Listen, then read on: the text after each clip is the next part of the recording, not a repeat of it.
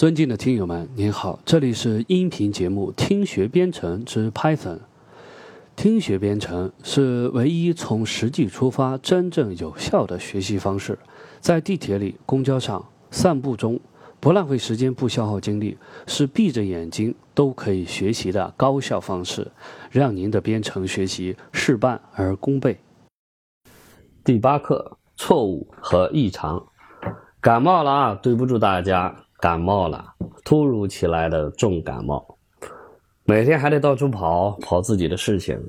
所以啊，精力上确实来不了了。不过今天精神好了很多，所以呢，我决定还是要做这期节目。因为看到有些人在使用原来的官方文档在听这个节目，那么所以呢，我在想，还是尽量多使用原来的例子。一个是。减少自己的工作量。第二个呢，这样大家对照起来看和听会比较方便一些。我们都会犯错误，犯错误是必然的，不犯错误是不可能的。这是符合事物发展规律的，也就是热力学的第第三定律——熵的定律。事物总是向着尽可能多样的方向发展。我们在写完程序的上一句，在写接下来的语句的时候，更多的可能不是按照我们想象的那个方向发展，而是走向了一个我们没有想象的那种可能性。这是由概率决定的。那么，对于我们来说，只有我们所想的那个方向是之为正确，而其他方向我们都称之为错误。那错误不是我们所想要的。我们及时的要发现自己的错误，方法就是反馈。反馈可以及时的告诉我们，我们走到了一个错误的方向上，让我们及时的可以调整自己的方向。那么，在 Python 中，解释器也是有反馈的机制。呃，我们前面提到过错误消息，啊，总的来说呢，错误消息分为两种，一种是语法错误 （syntax errors）。一种是异常 （exception）。首先说语法错误和异常的概念。我们对比中文之中，有这么两种语法，比如说“我早逗号上吃了一个肉包子”，句号，这就属于一个典型的语法错误。解释器在解析语法的时候发现的错误就是语法错误。而另一种错误叫语义性的语法错误，比如说。我早上吃了一个很快的包子，很快的，它没有办法修饰名词包子，这种错误就叫做异常。先来说语法错误，语法错误也叫解析错误。当你正在学习 Python 的时候，你会经常看到这种类型的报错，比如说有一个语句 while true print hello world。那么这个语句执行之后，我们知道肯定会犯错，因为 while true 是一个循环的条件。那么循环条件后面一定要是跟两个跟一个冒号，那个冒号后面放上一个回车，然后缩进之后是循环体 print hello world。如果没有中间的这个冒号，把后面的内容放到前面来，肯定就要报错了。那我们执行一下，看看，呃，解释器会。出什么样的问题？那么解释器会告诉大家，file 文件，stdin，逗号，line one，文件，stdin，第一行，这是整个报错的第一行内容。第二行，while to print，这就是原来那条语句，在语句的 print 的 t 下面有一个向上的三角符号，这是第二行。第三行顶头写。Syntax error，冒号，invalid syntax，无效的语法，这是第三行。整个错误呢，就是缺少一个冒号。解析器会重现触发了这个错误的行，通过呢显示一个小箭头来指示错误是在哪里被发现、被检测到的。那么有可能这个就是引发错误的点，有可能呢是只能检测。只是到这个层次里了，也就是说，在调用的时候，可能是有一些深藏在此后的这个呃函数会出现了问题。那么至少是到这里可查的是有错误的，线索能追踪到这里。在这里面呢，这个第一行的时候，这个文件名称和行数已经输出了，那它是告诉你到哪里去找。那么如果是脚本的话呢，这个就是脚本的这个啊这个文件的这个名称。如果这个里面是我们刚才这种 Python 这个直接解释器不加任何参数执行的，那么它就是执行一个长度为零的空零的脚本，然后进入一个杠 i 的交互模式，还记得吧？解释器那行我们说过，这样的话呢，就是用户的输入全部通过 stdin 这个来输入的。那么我们刚才输入了一行，对它来说就是一个叫 stdin 这这么一个文件，它的第一行它告诉了大家这个信息。那么这个 while true 后面的这个冒号，这个解释器啊，它是从前向后来读这段文字。当它发现 true 后面不是一个冒号，也不是一个表达式，因为它也可能是 true 和其他的呃值形成了一个呃表达式，然后提产生了一个呃布尔值，也是有可能的。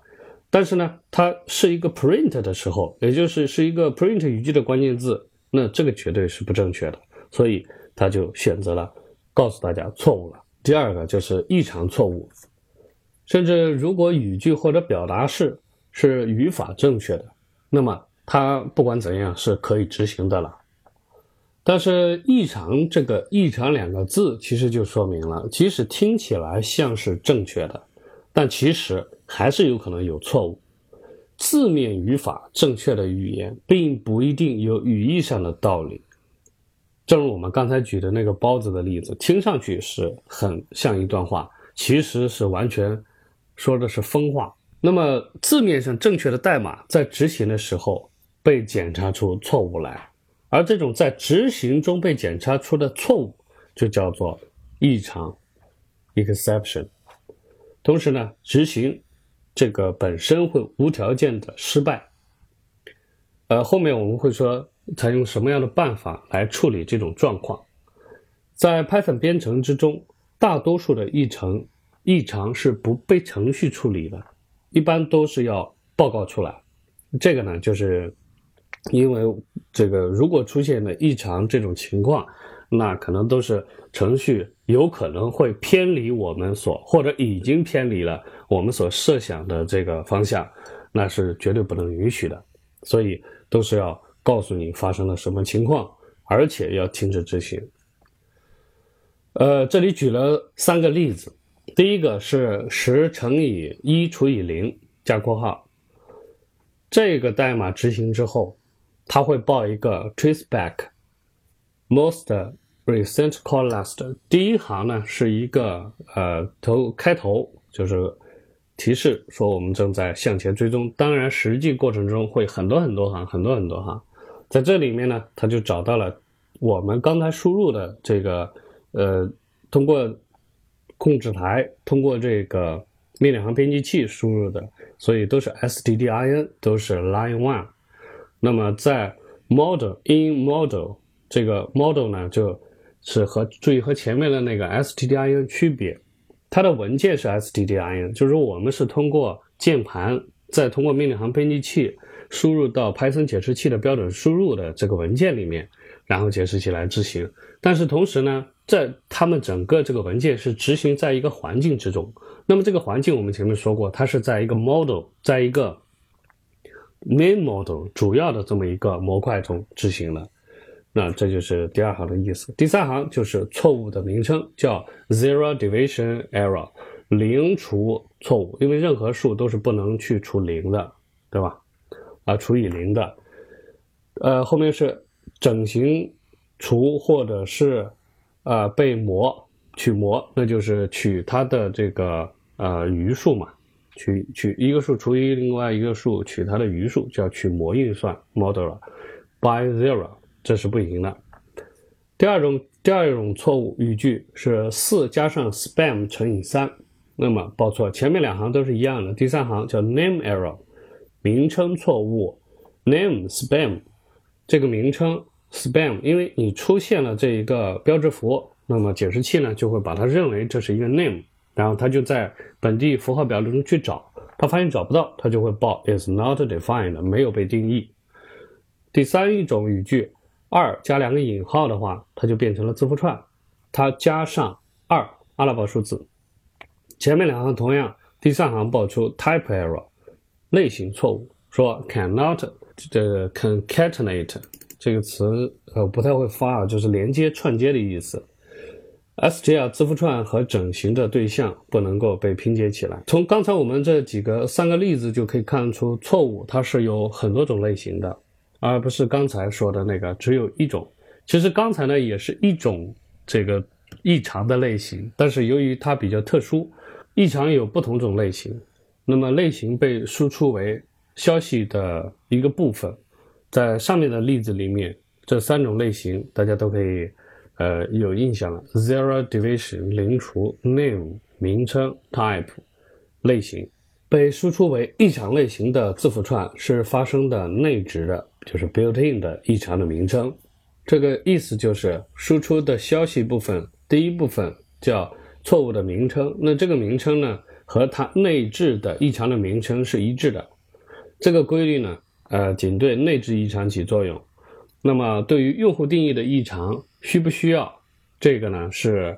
呃，由用户来自己决定的。标准异常名称是内置的内置的标识标志符啊，但并不是保留的关键字啊。你在程序里面是可以使用的。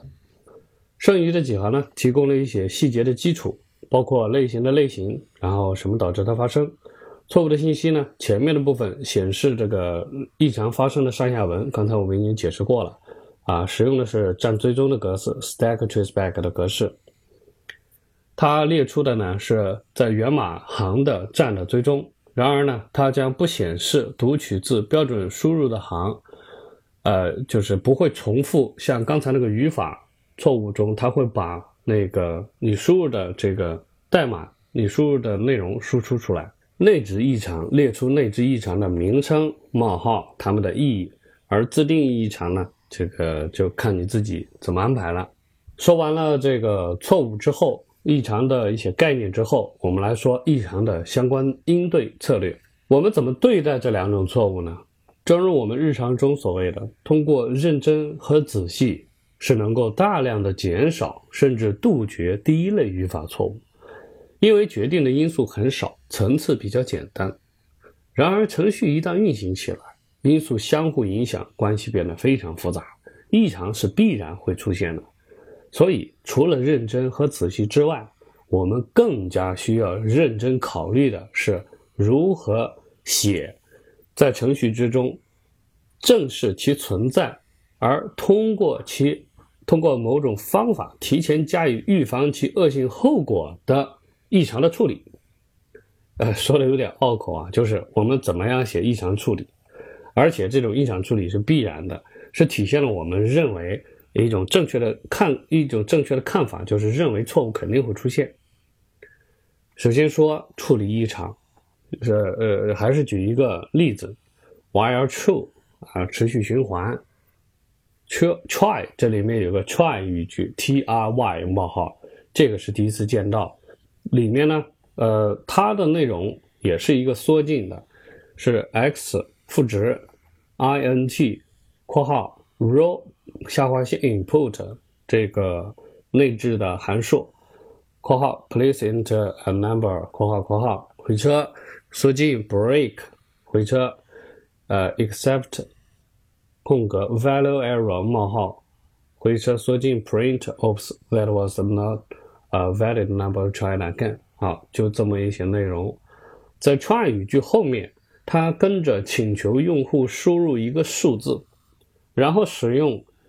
int 这个类，它的同名函数来生成类对象，然后 break 语句呢跳出循环。我们考虑到，如果输入的数字这个是没有问题的，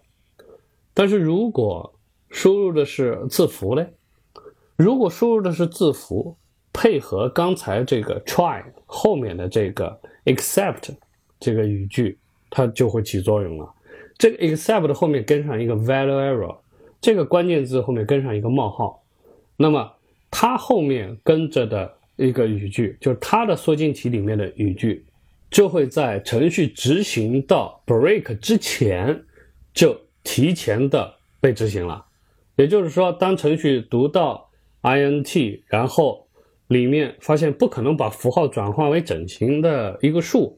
那他就会选择我直接的，呃，用 except 这个语句把这个错误给它处理掉。那么对于解释器来说呢，它的方式就是抛出一个异常，然后让底下 try 呢，通过 try，从 try 的角度来讲，它就是在不停的。发现这种错误，然后发现这种错误之后，就把它抛出。抛出之后，就看有没有预先定义好来处理这个错误。如果有，那么发现后面有一个 value error，就刚好可以处理这种错误，就会使用下面的语句来把这一段 print 那段语句给它输出。那么如果没有的话呢，它也不会继续进行，而是会逐层向上去。向这个最外面的外层的这个解释器去啊报告这个错误，向最顶层的这个 model，一直到最后，在这种情况之下，那个 break 这个语句是一直不会被执行到的。try 语句后面呢，可以跟很多异常块分别为给不同的异常指定处理去分别指定，也就是处理代码。但是一个错误发生的时候，最多会只有一个处理的这个环节被执行。就是一个错误发生，不管后面，当然有很多可能会发生很多错误，那么每一个错误都有不同的应对。但是当一个错误发生的时候，因为一次只会发生一个错误，因为发生完这个错误它就停止运行了。那么甚至说这一个错误同时符合下面几种不同的处理器都可以来执行它，但是只有一个处理器将会被使用来处理这个异常。一个处理器仅仅处理发生在它相对应的 try 语句中的异常。那么，如果两个处理器，一个处理器之中的处理代码它的执行又发生了异常呢？那么这个时候，另外一个处理器不会管什么，还什么原因呢？回回归到开始，就是处理器仅仅是处理 try 语句之中 try 冒号下面缩进的那一部分，那里发生了异常。一个异常语句可以命名为多个异常为一个括号包围的元组，比如说 except 后面括号有 runtime error、type error、name error，里面有逗号来分割，然后括号冒号回车，下面是处理这个啊处理器的语句。注意，括号围绕这个元组是必须的，也因为我们知道这个元组可以是。加括号来定义，也可以直接就是好多个呃 name 用逗号连接起来就是元组，但是这里面括号是必须的，为什么呢？因为如果不加括号，这种形式会被误解为另外一种形式。就对于这个 except 这种语句来说，比如说 except 看到啊这个我们想象之中，第一个逗号前前面的是 value error，第二个是一个另外一个 error。对吧？两个 error，但实际上它会被理解为，第一个是个异常，但是第二个是这个异常的一个别名，或者说，呃，后面我们会提到，其实是它的一个变量来指向它这个实例的，是另外一种语法。在 modern Python，就是现代的 Python 这种旧的这些语法依然被支持。为了相互兼容呢，那么意味着 except runtime error 逗号 type error。就实际上会被解释器理解为 runtime error as type error，后面的这个 type error 就变成了一个变量了，就不是一个异常。那这个并不是我们所想要的。最后的有一个异常块呢，可以忽略异常名称，直接就是一个 except 冒号。呃，它可以进行广泛匹配，但是这种方法使用呢要特别小心，因为使用这种方法，它很容易掩盖一个真正的程序错误。它也可以来直接加上一个 print 来，不管什么语句都打印出一个错误信息，那么然后来重触发这个异常。因为如果你不管的话，那么错误就会直接向上，直接递到这个解释器报出来，不好检查。呃，你你不好去检查它，所以可以捕捉到，然后呢提示一下说这里是哪里。这样的话呢，但是如果这样的话呢，它就不会再向上传递。也就是说，我开发者这个调用者可能就不知道发生异常了。所以这个时候再用一个 race 把刚才的异常呢再重新抛出来一下。那么这样的话呢，就是既达到了我知道哪里出现了错误，我也知道，呃，错误会直接告诉调用者，让调用者来处理。比如看这个文中的代码，import sys 导入了 sys 模块，try 冒号缩进，f 赋值 open my file text S 赋值 F read line，I 赋值整形（括号 S 点 strip 去掉一些字符）。下面就是三个 except 语句。第一个是 IO error us e 冒号 print IO error，然后两个参数，它的 format 格式，前面前面学过的，前面是格式域，后面是两个参数 e 点 e r r n o 逗号 e 点 s t r e r o r，一个错误编号，一个是错误的这个啊字符串吧。第二个是 value error，它是 print 一个语句不能够转化数据到整数。第三个就是一个广泛匹配的 except print unaccepted error。就是这个呢是未预料的，我不知道是什么错误，但是肯定是有错误了。然后是 sys，呃调以属性引用，呃调用它的一个方法 exc 下划线 info，就是执行信息括号取它的第零个这个列表呃的元素，回车之后 raise r a i s e 这个 raise 我们后面我们会不会说过，它如何来把那个刚才执行过。被捕捉到的这个异常重新再抛出。try except 语句呢，它有一个可选的 else 语句，需要使用的时候必须放在所有的异常的语句之后。对于 tr 语句不触发任何一个异常的时候，也就是说，当语句执行没有错误的时候，那这个时候需要被执行的代码呢，这个这个就这种方法就非常有用了。比如说 for arg in sys argv 中呃方括号一冒号方括号冒号。呃，这个语句就是 arg 参数在我们 Python 调用的时候，还记得吧？在模块后面可以加上模块的参数，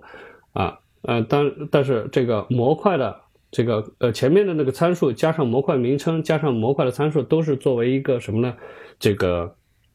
嗯 arg argv 它的这个呃一个一个列表一个序列 sequence，然后放到解释器里的，然后可以通过 sys 点 argv 来来来调用。那么在这种时候呢，这个，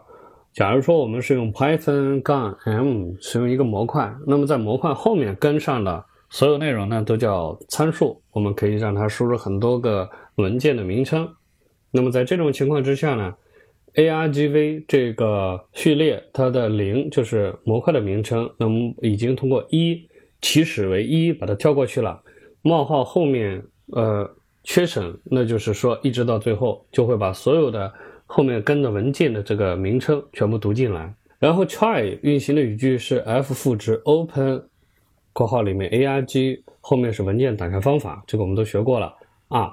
呃就是只读。这里面 arg 就是文件的名称，在运行的过程之中 try 有可能会捕捉到异常，except io error 那标准的读写异常会 print。关注下面的这个 else，这个 else 后面放上一个 print arg，呃，就是显然文件名称会被输出，然后配了一个 has has len，就是取文件读出行的一共有多少行，这个呃这么一个函数，然后内置函数来处理，然后后面跟上 lines 这个字符串，然后 f 呃 closed 这个方法，这个使用 else 它的。呃，意思呢就很好理解了，就是把每一个函数呃每一个文件呢都打开，如果出现异常的话呢，就跳出一个呃一个 print，告诉我说这个文件不能打开，然后终止运行。如果正常的话，它就是没有异常发生，它就会用 else，然后把文件打开，然后告诉它有多少行，然后把这个文件关上。其实大家可能会想，那为什么我不直接把 else 的语句放在 try 那个 f open 后面呢？因为我们记得刚开始我们说这个 try 和 except 这个语句的时候，如果没有异常，那它就会正常执行 try 里边的内容；有异常的时候呢，它就会到这个异常发生的这个语句直接就抛出异常，然后由看看 except 有没有抓住，抓住的话就直接把 except 语句后面的这个 print 什么的这些语句执行了。那这样做用 else 语句有什么好处呢？啊，好处呢是有，但是比较微妙。呃，它是和把代码放到 try 语句相比，避免了意外的捕获了剩下的要被执行的行的代码的异常。可以理解一下，就是简单说吧，else 语句里面是有内容的。对吧？else 语句内容里面也是可以会爆出异常的。那么这部分异常要不要捕捉呢？如果要捕捉这些部分的内内容的异常的话，那就要把它放到 try 里面。那么大家想一想，我用 f open 之后，它如果啊这个打开正常，那么我来读取行。那么如果读取行的数量发生异常了呢？那这个时候它还是可以被。抛出异常，然后被 except 处理掉。但是如果我把它放到 else 里面，这个时候，因为 else 里面的语句是不会被 try catch、被 try except 的，所以说它就避免了意外的这些。我原来是不想捕获的，我只想对文件打开的这个过程是我有意的要捕获异常，所以它避免了意外的去捕获到那些我这个剩下要执行的那些，也就是说确定一切 OK 了之后执行的那些代码的异常，就是。这样一个意思，呃，异常的参数，当一个异常发生的时候呢，它可能会带一个相关值，也叫做异常的呃参数。这个参数的外观和类型，它取决于异常的类型。捕捉用的 except 这个异常语句，可以在异常名称或元组后面定义一个变量。那么这个变量呢，被绑定到这个异常变量中间，用关键字 as，带着呢被。那么我这个新生成的变量，它就会自动带有被存储在 instance args 里面的异常的参数。那么为了方便呢，异常实例会定义一个下划线包围的 str 这么一个方法，一个专用的方法。所以需要参数的时候，参数可以被直接的打印出来，而不是要再使用属性引用来调用 args。举一个例子呢，就是 try，然后直接 raise。呃，直接抛出 exception，这个后面会说到 exception 里面它包含了两个这个参数，一个是 spam，一个是 egg，都是字符串。Except 语句来捕捉 except 异常的时候，加了一个 as i s t，这个 as 就把前面的这个异常，它相当于后面定了一个变量，这个变量呢就会指向这个 except，我们可以把它理解成为一个赋值啊，就是呃生我来定义一个变量，然后赋值。啊，一个啊一个值，那么只不过这个位置会反过来，呃，用一个 as，然后到一个变量上面。那么这个变量呢，它显然它就指向了这个 exception，并且指向了这个 exception 异常它里面包含的那两个参数，就是我定义的时候。所以在验证的时候呢，print 就是直接 except，因为这个抛出的异常是主动强制抛出的，所以肯定能不捕捉到。下面这个 print type inst，那么就是这个 print type inst 输出了 exception instance type 一个 except exception 点 exception，所以它是 exception 这个嗯呃一个类的一个 type exceptions 点 exception，前面那个 exception 是模块名称，它是这个模块的里面的 exception 是它的类型。名称 type 的名称其实就是类了，在里面第二个 print inst 点 args 这个就是标准的，我使用对象实例加上一个点号加上一个属性的名称叫属性引用。那么 args 呃输出的是一个元组，里面是 spamx 啊，刚才我们开始在定义这个 exception 的时候使用的两个字符串。但是我们最方便的话，就可以直接 print inst，就直接打印输出这个变量，或者说这个这个叫异常的实例啊，或者叫异常实例对象啊，都可以。它也是会输出两个字符串组成的元组。我们还可以对它进行这个啊元组的解封，那就是 x 逗号 y 赋值 inst 点 args。注意，显然你是没有办法对。这个 x 点 y 赋值 a 呃这个 inst 的，对不对？这个这个是为什么呢？这个这个是因为我们前面这个文章中说过，是你可以 print 直接 print ist，是因为异常实例它定义了内置的啊，不能这个专用的，对，也是内置的专用的 str 用两前后两个下划线，因为是人工定义它的，所以 print 它就会使用新的 str 的方式来选择输出，但是在赋值的时候你没有去重新定义，所以说。X 逗号 y 赋值后面必须采用实例的属性引用的方式，inst 点 args，这样的话呢，这个 x 就会啊被复制成为 spam，然后 y 被复制成为 x。当然也可以在触发之前啊先实例化一个异常，先把它实例化了，然后再给它添加各种属性。啊，也许在后面我们会提到这些方法。异常处理器不仅仅处理仅仅是就发生在 try 语句中的异常，它也发生在 try 语句中调用的其他的函数中发生的异常。比如说，我定义一个 def def 一个函数，这个必然会失败的，就是 x 赋值一除以零，这个这个必然会失败。只要运行的话，呃，这个函数定义完了之后，我下面是 try try 就是捕捉这么一个语句，就是。执行这一个啊函数的调用，那么这个 except 语句 except 呃捕捉的这个 zero division error 这个异常 as detail，呃就是定一个变量叫 detail 来指向这个异常的实例，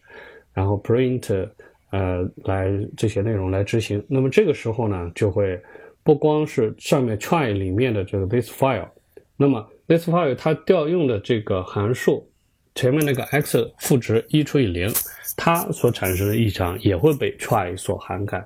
就是这的是这个意思。呃，第二个部分就是说触发异常，触发异常就是程序员可以指定一个特定的异常的发生，比如刚才我们已经看过很多次了，用一个 rise r a i s e，这里举一个例子，name error，呃，赋一个参数叫 hey there，那么直接呃执行这个语句之后就会。呃，出现一个 traceback 这个标准的异常提示的这个方式，然后 fire 呃 stdia line in models name error 冒号 hi there。如果异常包含参数，那么对于未处理的异常来说，被作为消息的最后部分的这个细节这个部分来输出，那么显然刚才它就属于这种情况，我呃指定的这个。异常发生，然后我没有加任何这个 try catch，所以它属于未处理异常。就对解释器来说，它就是一个未处理异常。那么这个时候未处理异常的时候，这个啊参数它就会被放到消息，也就是冒号最后一行的这个冒号后面，hey there，这个里面来输出。race 语句整个这个 race 这是一个语句嘛，对吧？它是一个语句关键字。这个语句其他还需要的参数呢，就是。要被触发的异常，就是这个 name error，或者是 name error 加上参数。不同的话呢，就是它要么就是一个异常的这个类，要么就是异常类的这个实例。而异常类的实例的意思就是这个给它加上了一个这个括号，然后加上了参数，就是把它实例化。如果你需要确定一个异常是否被触发，但是呢，你要不用去处理它，那么。直接使用 RIS 那么这种非常简单的格式可以让你去重新触发这个异常。其实这个前面我们也用过，呃，比如说 try，然后我强制触发 RIS name error here 作为参数，except name error 回车缩进 print，呃，输出了一个表示说异常已经出现了，表示我已经知道了。然后我直接一个回车之后直接一个 RIS，就这么简简，不加任何参数。那么它呢？它的呃，它的默认的方式就是把刚才最后一个被这个捕捉到的异常再重新的给发出去。那么我们可以看到，在整个这个 try try except 执行之后，首先是你捕捉的那一部分，就是 i exception flow by 会被这个执行到，然后呢还会把它当做一个未处理异常，因为它本身就是一个这个虽然被处理了，又被你重新指定了一次。然后它就会作为一个未处理异常，然后在这个解释器里会，我们可以看到。那这里面注意一点，就是倒数第二行 fire s t d i n 那一部分，它是 line two，刚才那个是最开始一般都是 line one，因为我们人工输入的嘛。那么 line two 的意思，它它也就是说啊，我们可以看到它是第二行。那么这个是什么意思呢？按照我们想的话，它应该是第第一二三四五第五行，因为这最后一个被抛出来的 race 其实是第五行。但实际上呢，对程序来说，对解释器来说，它还是认为，呃，第一行嘛是 try 冒号，第二行是 race name error，这一行出的问题，然后这一行就是第二行，所以它只是在这一行呢被捕捉到了之后，又重新这个 race 重新 race 重新触发这个异常，那么还是刚才那个异常，所以还是第二行，这个要特别注意一下。呃，第三部分就是用户定义异常，程序可以创造一个新的异常类。异常正常的话呢，都是 exception 类来派生的。比如说，这里举个例子，我用 class，然后 my error 作为类的名称，然后括号里面是它的基类 exception。关于类呢，我们后面会啊专门的来好好的说到这一部分。现在我们了解一下就可以了。然后 def 注意这里面定义两个方法，一个是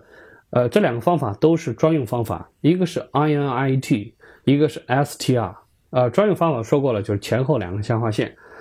它们呢都是在一些内置函数，可能是啊，或者是对类的一些呃解释器能够理解的一些特定的操作会调用到的一种方法。呃，在 try 里面，我直接就是指定的 race 强制抛出 my error，然后给它一个参数，比如二乘二，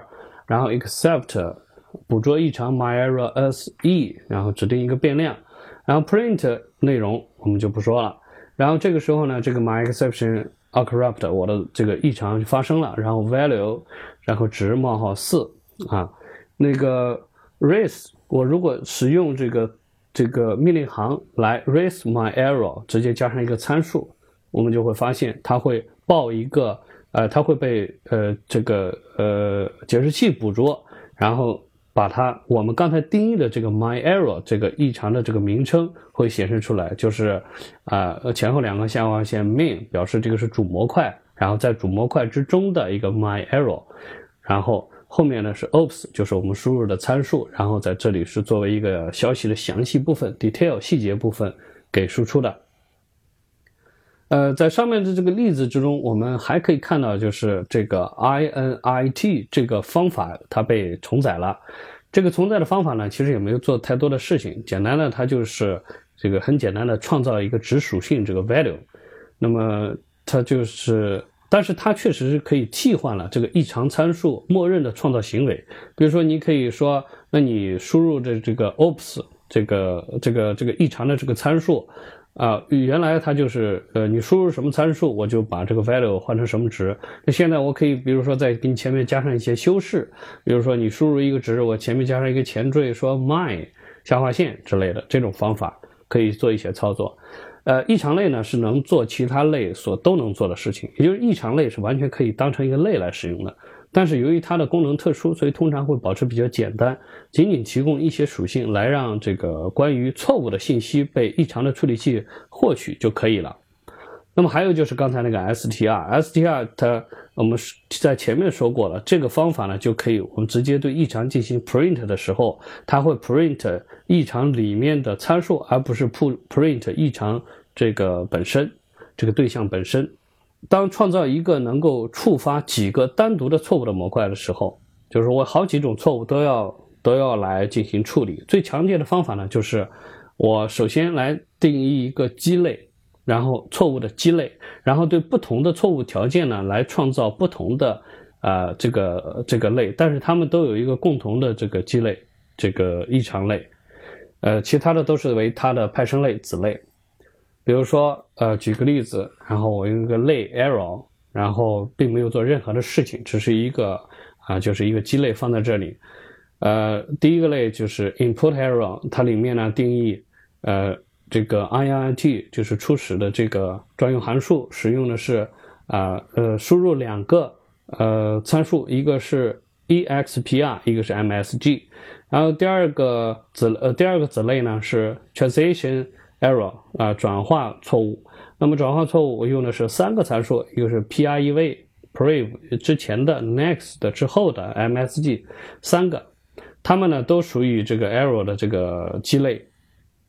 这样的方法呢是比较成一个系统，然后方便管理，方便我们去使用它，也方便它们组成一个完整的一个模块。大多数异常呢都使用 error 作为这个名称的结尾，这个和标准异常的名称是非常相似的。很多的标准模块呢都定义了他们自己的异常，这样可以会报告出他们在自己定义的函数之中发生了错误。这是第二个部分，关于异常的处理。最后一个部分呢是清扫行为。关于清扫行为，还是要说一下。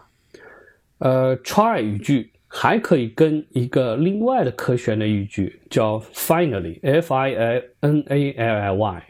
它可以定义清扫行为。这里叫清扫行为啊，还可以叫最终执行行为啊。举个例子，try more hard raise keyboard interrupt，呃，强制执行一个键盘的这个呃，就是。呃，介介入键盘介入吧，啊，中断。Finally，冒号这个语句后面跟着 print goodbye word，啊，那么我们执行了之后呢，就会发现输出一个 goodbye a word，然后报一个 keyboard interrupt 这个异常是那么啊，然后有 traceback 这个这些内容。呃，在离开 try 语句之前呢，是。呃，不管一个异常发生或者没有发生，这个 final 语句它的特点就是说，它最终都会被执行。如果一个异常在 try 语句中已经被发生了，但是它没有被 except 语句捕捉，或者说呢，它是发生在其中的一个 except 语句或者是 else 语句之中，那么呢，它也还要等待 final 语句被执行了之后。才会被再重触发，为什么它没有被捕捉嘛？它就会一直向上，这个被 raise 上去到最外一层。但是 final 的语句首先还是要执行，然后这个 finally 语句呢被执行在出口上面。这个出口的意思就是 try 语句中，比如说在正常执行，我们作为执行的主体，try 语句中有一个 break 了，continue 了，return 了，即使是 return，它还是要先把 finally 给执行了。那这个在脑海中一定要留下深刻的印象。我举一个非常复杂的这么一个例子啊，比如说 diff 这个 divide 除 x y 两个数相除，try 语句非常简单，result 赋值 x 这个除 y 啊除以 y，except 呃捕捉 zero division error 捕捉一个除法异常，然后啊语句输出一个内容。那么 else 语句是 print。一个结果，然后 finally 呢是 print 一个内容，呃，在这里别的不多说了，这个就说一个 finally 语句在任何情况被执行的特点是，呃，当通过两个字符相处，那么必然会触发 type error，而这个 type error 在这里面是没有被 except 语句进行处理的，对吧？所以说呢，这个 final finally 子句。首先会被执行，也就是首先啊执行最终的语句，然后这个呢会作为一个未处理的异常被向上反映到解释器，然后解释器来用一个 trace back 来告诉大家它是在哪个部分啊出现了问题。在实际的编程中，final 的语句是非常有用的，因为不管资源啊不管资源使用。不管资源的使用是否成功，都将释放额外的这些资源，比如说文件啦，或者是网络连接。那说到这个之后，就再要说一个更加会很有用的，就是预定义的清除行为。一些对象定义标准清除动作，当对象不再被需要的时候，不管操作使用对象成功或者失败，标准清除动作都被执行。比如下面这么一个例子，他试图打开文件，然后输出内容到屏幕。那么上一节输入输出的时候，我们说过，最好的方法就是 for line in open 啊，因为 open 它这个 myfile 点 txt 这个文件，它会返回一个文件对象。我 for line in 就是读它其中的每一行，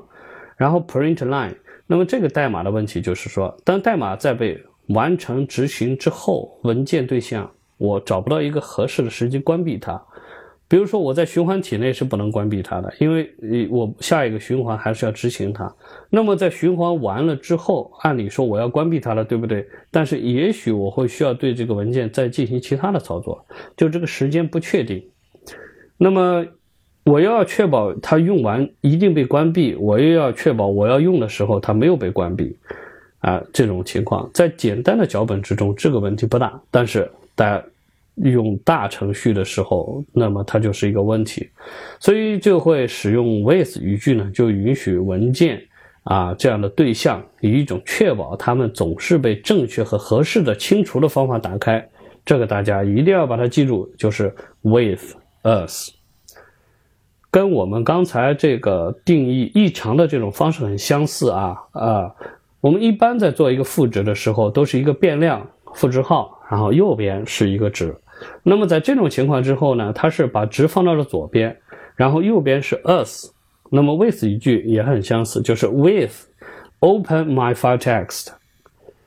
us f，最后这个点放到最右面的这个 f，然后这个 f 呢，它就相当于把打开的文件这个对象复制给了它，然后冒号里面是这个啊语句的内容，它的特点呢就是。这个甚至处理具体每一个行的时候出现了错误，它依然不影响这个文件最后 F 文件被关闭的这么一个这个这个必然的结果。只要这个正常执行，这个文件它肯定会被正常关闭的，所以使用起来会特别防止它，就是可以控制通过我们什么呢？通过我们的这个。啊，字面上的这个代码的限制范围可以控制 f 这个对象的可访问的范围和它的生命的这个周期。呃，其他提供了预定义清除行为的对象，那么在遇到的时候，文档之中呢就会有提示。好了，今天的内容就到这里，感谢大家的收听。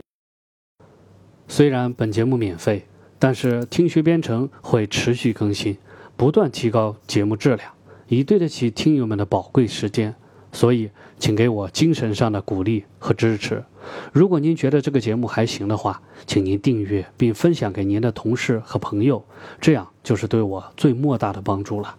我们还有个微信群，二维码就在节目介绍页面的下方，有兴趣的听友可以一起来聊天。